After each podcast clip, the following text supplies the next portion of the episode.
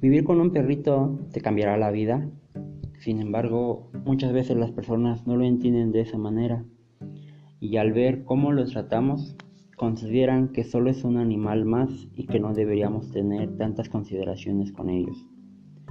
Incluso nos han dicho que deberíamos preocuparnos en tener hijos de verdad y no pasarnos la vida cuidando a un perro que lo único que genera es gasto y que cuando estés mayor él no te ayudará. Para esto te quiero hablar un poco acerca de la raza Husky siberiano. Para mí en lo particular es una raza muy bonita, muy inteligente y tengo la fortuna de poseer uno de ellos. El Husky siberiano no es un híbrido de lobo salvaje como muchos piensan, sino que es un perro hermoso, amistoso, tratable y maravilloso en todas sus capacidades como mascota y como perro de trabajo. En Siberia, los ancestros del husky fueron usados para cazar, hasta que se les encontró otro uso. Cada tribu criaba y mantenía su propio tipo y específico de perro. Estos nórdicos acabaron dando lugar a diferentes razas que actualmente conocemos hoy en día.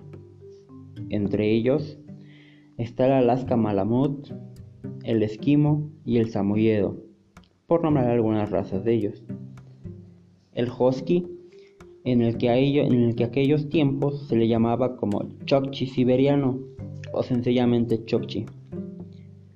Estos perritos fueron criados sobre todo para la resistencia más que para la velocidad. Los perros eran criados específicamente para tirar cargas ligeras a una velocidad media. Las cargas más pesadas requieren grupos de perritos. Lo más importante, que eran capaces de aguantar las largas distancias y de transportar un cargamento intacto.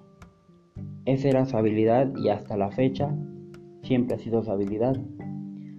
Los perros debían ser muy eficientes en cuanto a la administración de toda su energía, ya que tienen que realizar su cometido en el menor esfuerzo posible necesitaban que los les sobrara energía para mantener sus cuerpos calientes bajo aquellas temperaturas por debajo del punto de congelación.